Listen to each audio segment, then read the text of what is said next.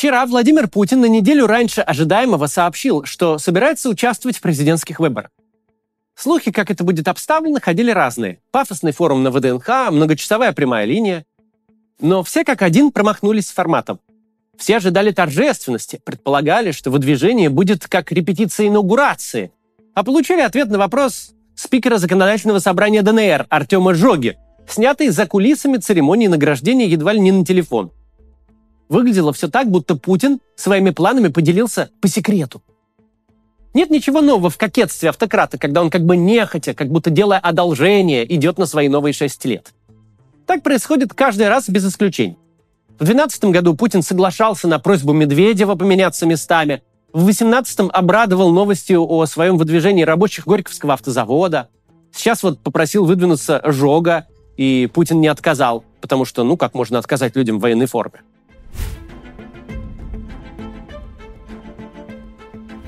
Понятное дело, поход на пятый, если считать формально, или шестой, если учитывать премьерство при Медведеве, или вообще седьмой срок, если вспомнить старую четырехлетнюю норму, при которой Путин избирался впервые, это ненормально. Все понимают эту ненормальность. Все немного стесняются, и хоть какой-то застенчивости сюда обязательно нужно добавить. Закон жанра. Это не я хочу править вечно, это меня не отпускают на пенсию. Почти издеваются над пожилым человеком. Сами посмотрите, я вообще молчал, это они сами спросили. Бывают в жизни ситуации, когда слова означают не то, что написано в словаре, но они должны быть произнесены. Пара возлюбленных знает, что не сериал едет домой смотреть, но оба должны сказать, что именно за этим. Так положено. А вот так положено выдвигаться современному автократу. Z-общественность по этому поводу страшно возбудилась. Дескать, все, кто ждал, что война будет напрочь вычищена из предвыборной кампании, проиграли. Смотрите, Путина на новый срок выдвигают военные. Но в данном случае куда более важно не кто, а как – а как все было сделано? Максимально буднично. Главный кандидат на пост президента Российской Федерации объявил о своем выдвижении так, будто объяснил, как пройти в библиотеку. Будто между делом, будто куда-то жутко опаздывая. Задача политтехнологов тут явно состояла не в том, чтобы Путина выдвинула армия, а в том, чтобы самую ожидаемую новость никто не заметил, чтобы она прошла максимально под спудом, чтобы к прямой линии 14 декабря новость о выдвижении Путина вообще перестала быть событием. Чтобы все все понимали, но обсуждать тут было вроде как нечего. Никакой торжественности, никаких фанфар. Просто одна срочка в сводке. Путин – кандидат. И Путин, и его политтехнологи понимают, что не стоит ждать всплеска народной радости, когда бессменный вот уже четверть века президент решил посидеть еще шесть лет. Даже опросы вполне лояльных государству социологических служб не показывают по этому поводу никакого особого подъема. И все же это выдвижение отличается от всех прочих. Два первых путинских срока были совершенно законные. Два вторых – это результат прочтения конституционной нормы в свою пользу. Но новый срок стал возможен только благодаря грубому переписыванию Конституции. Если не незаконность, то несолидность ситуации в целом очевидна даже тем, кто Путина поддерживает – над новым сроком в любом случае висит атмосфера мелкого жульничества в стиле вокзальных наперсточников.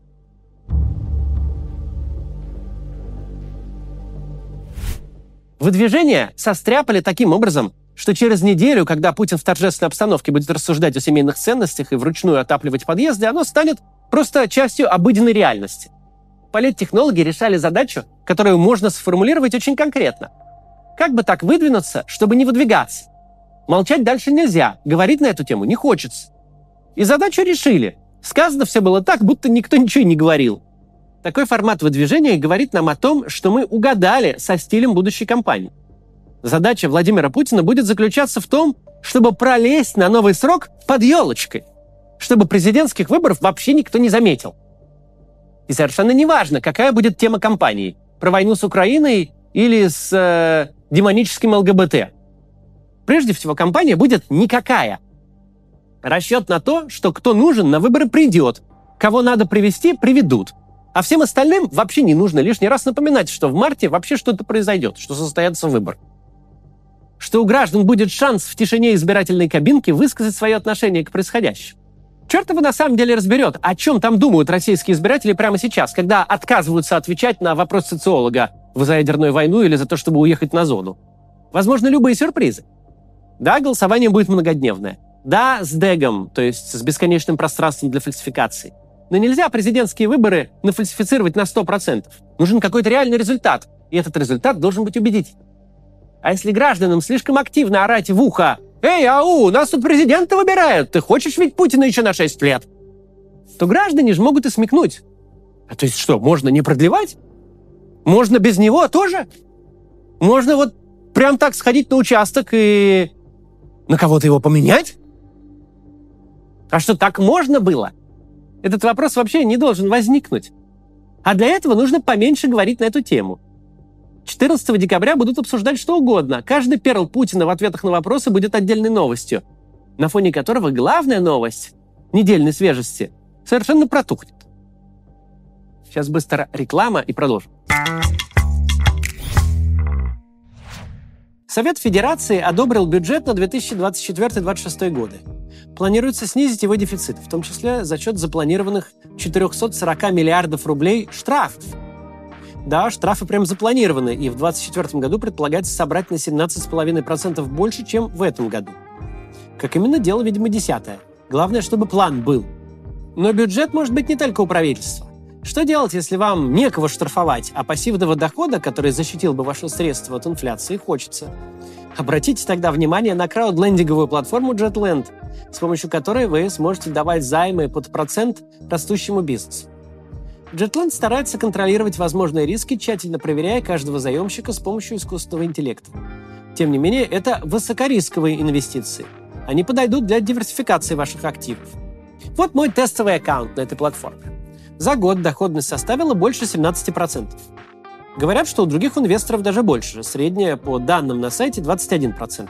Теперь посмотрим доходность за все время. Аккаунту этому около двух лет. Доходность за это время 44,5%. Процент зависит от диверсификации портфеля и выбранной вами стратегии – агрессивной, сбалансированной или консервативной. У меня в тестовом портфеле выбрана сбалансированная. Если бы два года назад э, вы инвестировали в Jetland 200 тысяч рублей, то сейчас у вас было бы где-то 289 тысяч. При этом средняя доходность уже включает в себя вероятные дефолты. У Jetland есть официальная лицензия Центробанка и резидентство в Сколково. На платформе уже более 117 тысяч инвесторов – если хотите присоединиться, переходите на сайт по ссылке в описании или по QR-коду. А если сразу пополните инвестиционный счет, то получите бонус плюс 10% доходности на первый месяц к сумме первого пополнения. Предложение действительно только в течение недели с момента выхода ролика. Продолжаем. Надо сказать, что в нынешних условиях это максимально грамотная стратегия. Предвыборная кампания, даже если исход трижды предсказуем, вызывает в обществе политизацию хочешь ты того или нет. Люди чувствуют какой-то движ, какую-то интригу, начинают вдруг говорить о политике, обсуждать кандидатов, даже если в списке чистые статисты. Разговоров о политике не избежать. Невозможно провести кампанию тайно и подпольно. Не бывает выборов под грифом для служебного пользования. Нельзя засекретить адреса избирательных участков и сажать за их разглашение. Зато можно не привлекать излишнего внимания, что, похоже, и постараются сделать. Что это значит для нас? Во-первых, это вполне неплохая новость. Наш главный оппонент сообщает гражданам о своем выдвижении так, чтобы они этого по возможности не расслышали. Не в торжественной обстановке, не на большом митинге, не перед державным залом, наполненным чиновниками племенных пород, не в прямом эфире всех телеканалов, а вот так, шепотом в коридорчике. Вывод тут может быть только один. Никакой особой уверенности в своих силах у нашего оппонента нет. Так хорошие новости не сообщают. Так в рекламе банковского кредита мелким шрифтом внизу экрана пишут, что все совсем не так радужно и что заемщик, возможно, не расплатится до конца дней. На чем основана эта неуверенность, бог весь знает. Может, на вот этом вале опросов на все темы подряд, идущих последние несколько месяцев, включая главный вопрос, как бы вы отреагировали, не обнаружив Путина в бюллетень? Может, политтехнологи намерили что-то нехорошее – может, мы дышим общим воздухом по обе стороны Кремлевской стены. И в воздухе этом не витает всеобщего воодушевления от перспективы, что Путин покинет кресло только вперед ногами. Плохая новость заключается в том, что если вся президентская кампания будет идти 27-й новостью на последней странице между рождением слоненка в зоопарке и рекламой нотариальной конторы, нам придется приложить не просто усилия, а сверхусилия, чтобы сделать выборы важной частью повестки. Чтобы достучаться не только до своей аудитории, но до всех россиян.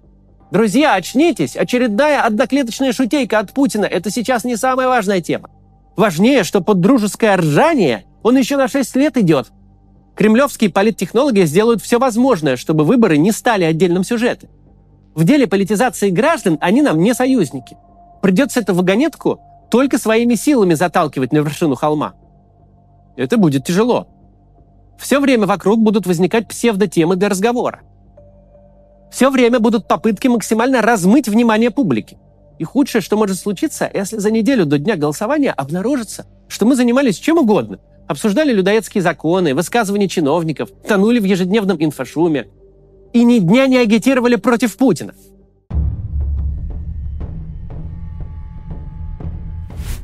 Лет уже 15, наверное, в оппозиционной среде ходит байка, что властям нужна явка. Дескать, они лихо манипулируют общественным мнением и вообще делают все, чтобы на участках было побольше людей. Эта легенда никогда не была подтверждена фактами и никогда не была правдой. Но в нее некоторые до сих пор верят. На этих выборах надо осознать, явка нужна только нам. С многодневным и электронным голосованием толпы на участках никакой легитимности никому не добавят. А если кто-то задаст вопрос, как у вас получилась явка в 80%, если никто не пришел? На готове имеется ответ. Ну так, часть избирателей пришла в другой день, часть проголосовала электронно. Не зря же мы загодя всех призывали через госуслуги регистрироваться на ДЭГ. Нужных избирателей, пенсионеров, бюджетников, сотрудников госкомпаний приведут на участки за руку, за этим дело не станет. Наша задача сделать так, чтобы пришли все остальные. Именно в этом будет точка противостояния – борьба за явку. От массового зрителя выборы будут прятать изо всех сил. Нашей аудитории будут активно внушать к ним отвращение.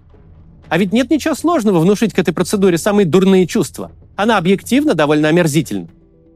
Но нам нужно просто не забывать, что под слоем омерзительной процедуры скрывается настоящая беда. Шесть лет назад речь шла о том, что если бы Путин ушел и в стране начались бы перемены, мы бы все стали жить лучше и богаче не сидели бы в десятилетней глухой стагнации с ростом около нуля, а росли бы как на стероидах. Сегодня рассуждение о том, что с политической конкуренцией, независимыми судами, защитой прав мы могли бы жить лучше, не имеют уже смысла. Владимир Путин физически убил много десятков, хорошо если не сотен тысяч граждан двух стран. Миллионы людей превратил в беженцев. Мы точно знаем, что он не собирается останавливаться. Что единственный фактор, который пока отчасти связывает ему руки – это три дня голосования в середине марта. Он не оставил и не оставит своих фантазий по захвату Украины, не перестанет засевать телами поля возле безымянных украинских поселков. Этот факт, кажется, не пытается оспаривать никто, независимо от политических вкусов. Путин убежден, у него есть бесконечные финансовые и человеческие ресурсы, чтобы воевать вечно. Если он пролетит через выборы, как мыло в бане, махом и без вопросов, если эти два года и горы трупов сойдут ему с рук, он будет убивать дальше и станет убивать больше. Безнаказанность порождает новые преступления. Это инвариативный социальный закон. Если можно безнаказанно купить руины Бахмута ценой десятков тысяч жизней, значит, можно что угодно. Давить, бросать живую силу в мясные штурмы, оставлять по трупу на каждый метр продвижения. Если война не имеет для тебя политических последствий, то ее можно вести как угодно. В принципе, если тебе сходит с рук вот такое, все произошедшее с 24 февраля, то можно делать любые пакости. Не обязательно воевать. Твоя система настолько устойчива, кажется тебе, что выдержит любые прихоти. Система, как мы видим, в этом факте совершенно не убеждена. Она не скачет к выборам на белом коне, а ступает аккуратно, приглядываясь и прислушиваясь. Да, вроде бы пятые выборы Путина, вроде бы все привычное, сюрпризов быть не должно. Но все-таки никогда еще система не подходила к голосованию в таком стрессе. Все-таки обычная предвыборная пора – это время, когда общественное мнение надо максимально успокоить. Можно не поставлять в это время хороших новостей, но градус неадеквата уж точно нужно понизить. Ведь такого рода выборы – это референдум о статус-кво. Он не должен выглядеть как концентрированное безумие – Мало желающих долгие годы жить в условиях полной непредсказуемости, когда любая новость несет в себе угрозу. Однако сейчас ничего не поделаешь. Реальность такая, какая есть. Усталость сквозит из любого опроса, а позитива нет и не предвидится. Важную для автократии роль всенародного праздника эти выборы не выполнят. Успех теперь выглядит совершенно иначе. Просто пережить, пересидеть, KPI выдать, скандала не получить. И в общем неплохо, что наши ощущения с кремлевскими вполне совпадают. Значит, мы пока не оторвались от земли и не замкнулись в своем информационном пузыре. Если нужно вести кампанию напуганного суслика, прогоняя с участков всех людей, в лояльности которых есть сомнения, то у Путина действительно не все так хорошо. Ведь нелояльных ему россиян может оказаться даже больше, чем мы с вами думаем. До завтра. Приглашаем вас на театрализованное представление Максима Каца. Закулисная жизнь канала, запись ежедневного ролика, общение с залом. Тель-Авив, Франкфурт, Цюрих, Париж, Рига, Таллин, Милан, Барселона, Варшава, Лиссабон, Вильнюс, Хельсинки. Билеты на сайте maximkatz.com.